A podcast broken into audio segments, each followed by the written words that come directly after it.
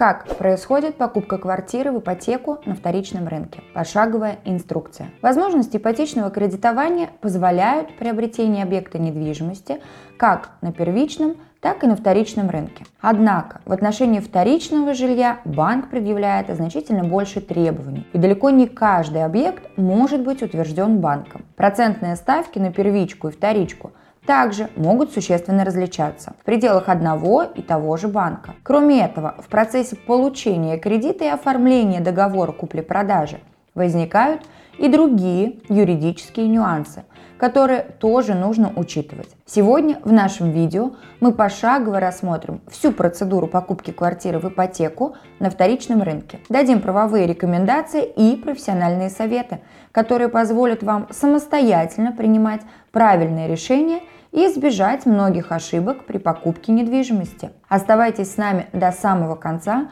чтобы не упустить ни одной важной детали. Будет интересно. А в конце вас ждут ответы на вопросы, которые вы задавали под другими нашими видео на эту тему. Так что не забывайте ставить лайки и задавать нашим юристам вопросы. Если у вас получится поднять интересную тему, снимем отдельный ролик. А теперь поехали!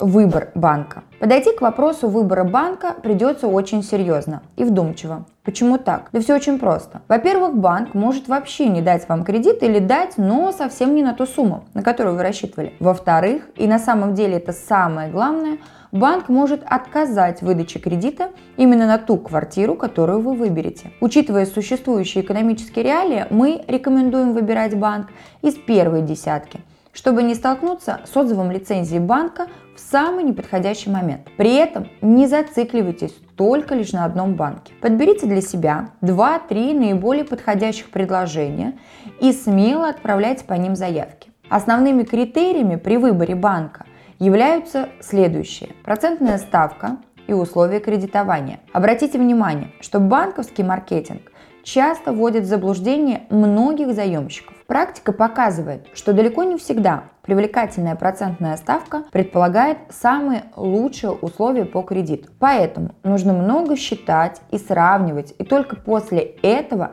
делать уже окончательные выводы. Размер первоначального взноса от суммы ваших собственных средств, которые вы готовы внести в качестве первоначального взноса, зависит как непосредственно сама возможность получения кредита на интересующую вас сумму, так и процентная ставка и иные условия кредитования. Поэтому, чем больше средств вы можете внести сразу, тем больше у вас шансов на одобрение кредита и тем лучше условия по кредиту. Документы, подтверждающие доходы заемщика. От этого тоже многое зависит. Так, некоторые банки готовы представить кредит только по подтверждению дохода формы 2 НДФЛ, тогда как другим банкам вполне достаточно подтверждений по форме банка. Не все банки охотно дадут кредит индивидуальным предпринимателям и тем более самозанятым. Поэтому лучше выяснить этот вопрос сразу. Понятно, что проще всего будет получить кредит в банке, в котором у вас имеется действующая зарплатная карта. Вопросы, связанные со страховкой, нужно четко выяснить,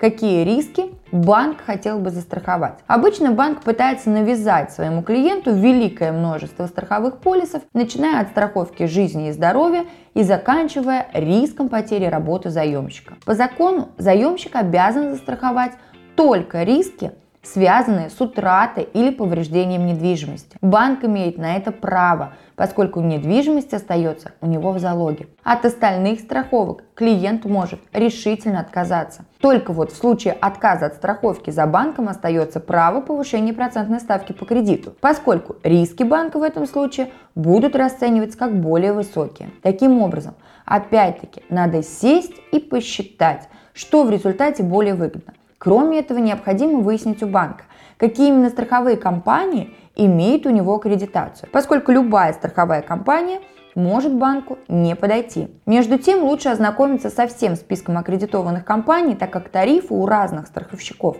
могут различаться в разы. Требования к объекту недвижимости. Это очень важный пункт, который необходимо выяснить в деталях. Без выяснения всех требований банка к объекту недвижимости – Просто нет смысла тратить свое время на поиск жилья. Как правило, банки обращают внимание на год постройки, этажность здания, материал перекрытий, отдельная квартира или комната. Кроме того, необходимо уточнить у банка, какие документы на объект недвижимости ему потребуются. Обратите внимание, что и здесь требования разных банков могут различаться. Некоторые банки в целях минимизации рисков могут запрашивать дополнительные документы. Вопросы, связанные с оценкой приобретаемой недвижимости. Как правило, банк требует от клиента проведения оценки квартиры, под которую планируется выдача кредита. В редких случаях банк проводит такую оценку сам. Оценка должна быть выполнена профессиональным оценщиком и не любым, а только аккредитованной в данном банке оценочной компании. Поэтому сразу уточняем у банка,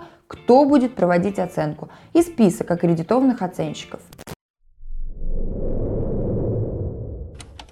Шаг номер два. Проверка квартиры на юридическую чистоту. Квартира, приобретаемая на вторичном рынке, должна быть тщательно проверена на юридическую чистоту. Многие скажут, зачем это делать, если все равно потом проверит банк. Знаете, Банк проверит не для того, чтобы защитить вас и ваши интересы, а для того, чтобы защитить свои собственные интересы и риски. И именно поэтому перечень критериев для проверки у банковских специалистов свой, и он не учитывает целую массу рисков, особенно если банк вынудил вас купить полис титульного страхования. Данный вид страховки предусматривает страхование от прекращения или ограничения прав заемщика на приобретаемую им квартиру и обычно дает заемщику снижение процентной ставки по кредиту на 1 или даже 1,5 процентных пункта. Таким образом, если впоследствии сделка купли-продажи будет оспорена, на банке это почти никак не отразится. А вот обязанность выплачивать ипотечный кредит у заемщика останется. О том, как проверять квартиру на юридическую чистоту, мы уже снимали видео. Выводим вам в подсказки ссылки и оставляем ссылки в описании. Посмотрите. А мы двигаемся дальше. Шаг третий. Подготовка документов в банк.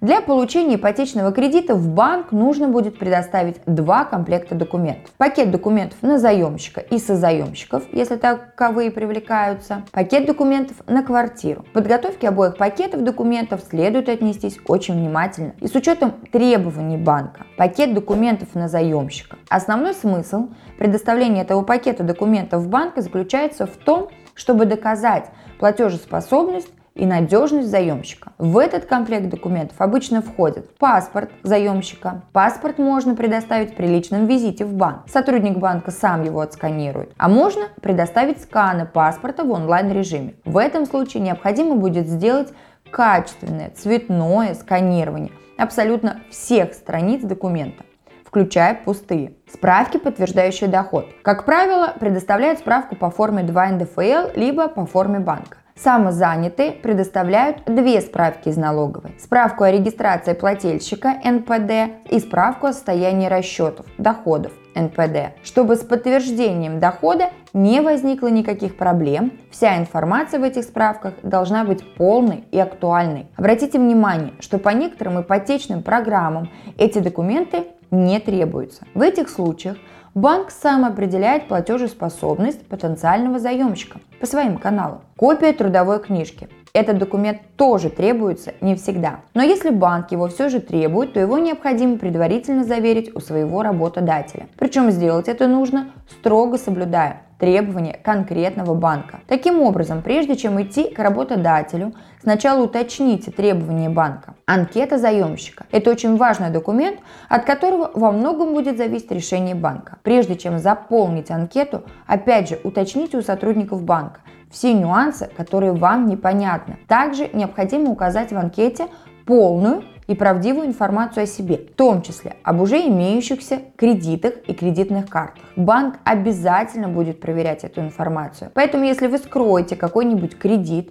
то банк об этом все равно узнает и стопроцентно откажет вам в выдаче ипотеки по причине недоверия к вам. Документы на созаемщиков и поручителей, если таковые имеются. Как правило, это те же самые документы, что и на заемщика. Но лучше все же предварительно уточнить в банке. Пакет документов на квартиру. К документам на квартиру банк тоже относится трепетно, поскольку она по сути является предметом залога, обеспечением выдаваемого вам кредита. Документы, которые нужно будет представить в банк. Документы, подтверждающие право собственности продавца. Такими документами могут быть дарственное, свидетельство о наследовании, договор купли-продажи, договор о приватизации, копии всех страниц паспортов собственников, свидетельство о рождении несовершеннолетних собственников, письменное согласие супруга или же супруги продавца или справку об отсутствии брака, нотариальную, удостоверенную, письменное согласие органов опеки, если есть несовершеннолетние собственники, справка о наличии регистрации жильцов в приобретаемой квартире, отчет оценочной компании о рыночной стоимости объекта недвижимости. Дополнительные документы, которые запросит банк, какие именно дополнительные документы он запросит, зависит уже от банка и от ситуации заемщика. Ровно эти же документы вам позже потребуются и для страховой компании. Поэтому сразу же формируйте пакет документов и для страховщиков, чтобы не терять времени. Страховщики, кстати, тоже могут затребовать дополнительные документы. Поэтому предварительно все уточняйте и в страховой компании. Шаг номер четыре.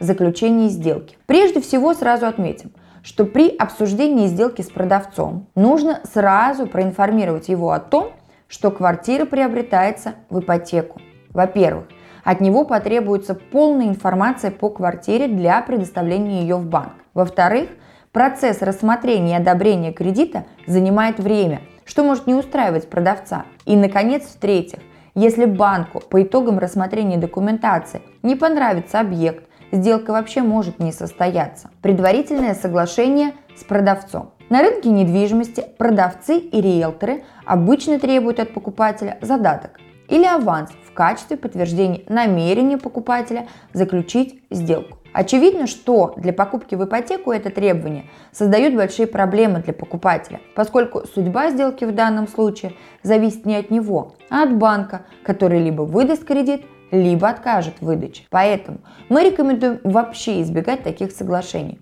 А если это невозможно, то соглашаться только на аванс и оформлять это предварительным договором купли-продажи. Потому что если банк откажет в выдаче кредита, по закону продавец будет обязан вернуть вам аванс, а задаток нет.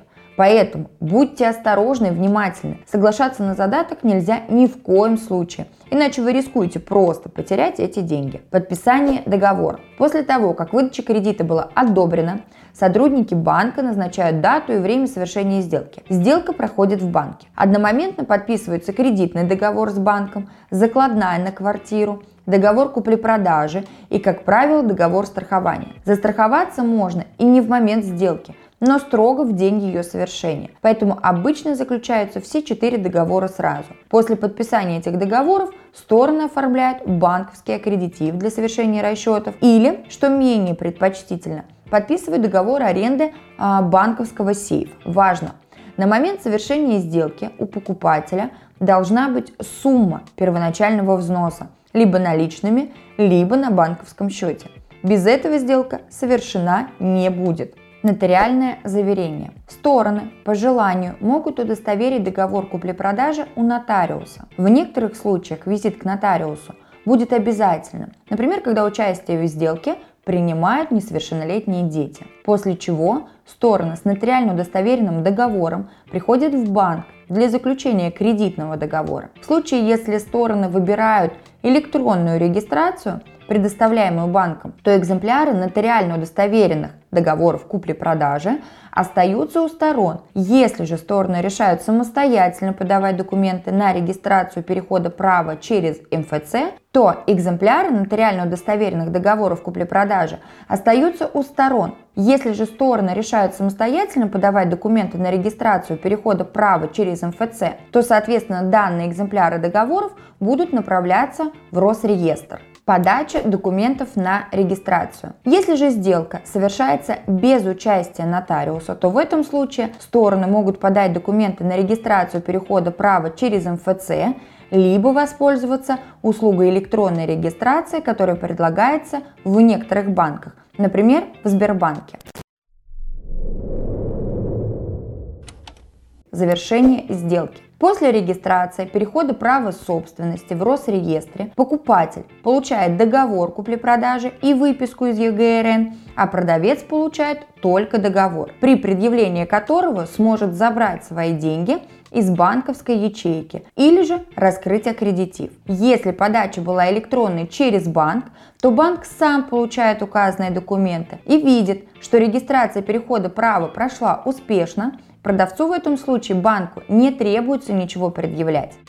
Подводя итоги, Хотелось бы отметить, что выбор оптимальных условий по кредиту, подготовка документов в банк и особенно проверка объекта недвижимости на юридическую чистоту – дело довольно хлопотное. Поэтому мы рекомендуем делегировать эти задачи опытным юристам юридической компании, юрвиста. Наши специалисты быстро, оперативно и самое главное, надежно помогут вам приобрести квартиру в ипотеку на вторичном рынке, сэкономить ваше время и нервы. Так что обращайтесь. Наши контакты есть в описании к видео. А теперь переходим к ответам на вопросы подписчиков.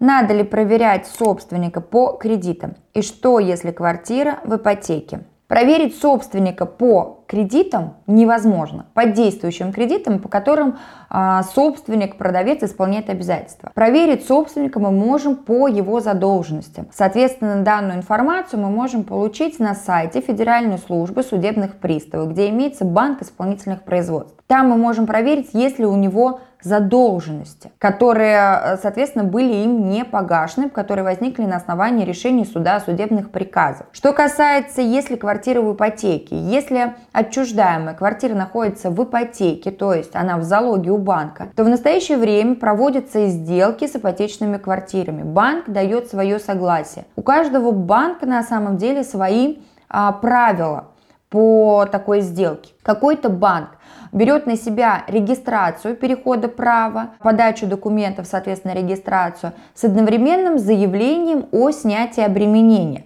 Но в это время денежные средства, которые оплачивает покупатель продавцу, находятся, допустим, на аккредитивном счете в этом же банке, либо в банковской ячейке, которая открыта а, на имя уже банка, чтобы получить доступ к этой ячейке, может только банк при совершении при регистрации перехода права собственности на данный объект недвижимости. Спасибо за ролики. Вопрос. Регистрирует ли Роспатент квартиру в новостройке по одностороннему акту? А, я так понимаю, что вопрос э, звучит так, что регистрирует ли Росреестр квартиру в новостройке по одностороннему акту. Да, а, Росреестр регистрирует квартиру по одностороннему акту, но односторонний акт, как правило, получает покупатель в том случае, если он а, вовремя не отреагировал на уведомление застройщика и не подписал двусторонний акт приема передач а в этом случае застройщик направляет ему этот акт вместе с ДДУ покупатель идет в Росреестр и регистрирует переход права собственности на себя. Регистрация ипотечной сделки квартиры через агента МФЦ, находящегося в агентстве недвижимости. Сколько дней проходит регистрация этой сделки и как быстро можно получить документ. Как максимально ускорить получение документа. Агент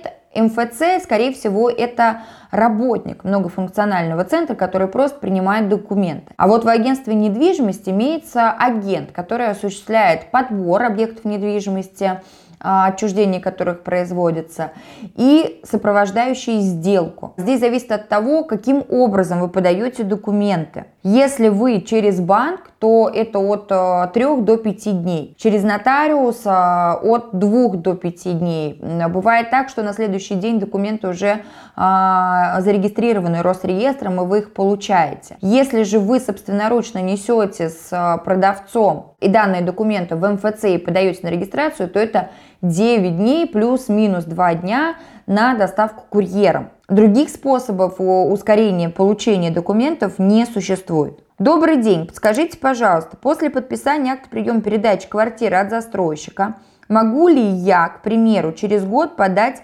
документы в МФЦ на вступление в права собственности. Или есть ограничения по срокам подачи документов в МФЦ на вступление в права собственности. Если у вас на руках и акт приема передачи от застройщика, и ДДУ, то, соответственно, вы можете подать данные документы в любое время, когда вам а, это будет удобно. Если же у вас нет акта, то, соответственно, вы должны обязательно этот вопрос согласовать с застройщиком. Но в данном вопросе стоит а, помнить о том, что у нас срок а, нахождения в собственности у вас объекта недвижимости начинается только с момента государственной регистрации перехода права. То есть, чем дольше вы не регистрируете, тем больше вы не являетесь собственником, соответственно, этого объекта. В дальнейшем это может повлиять, допустим, на продажу этого объекта и налоговый платеж на него за получение прибыли от продажи. У меня на этом все. Доброго здоровья вам и вашим близким. До новых встреч!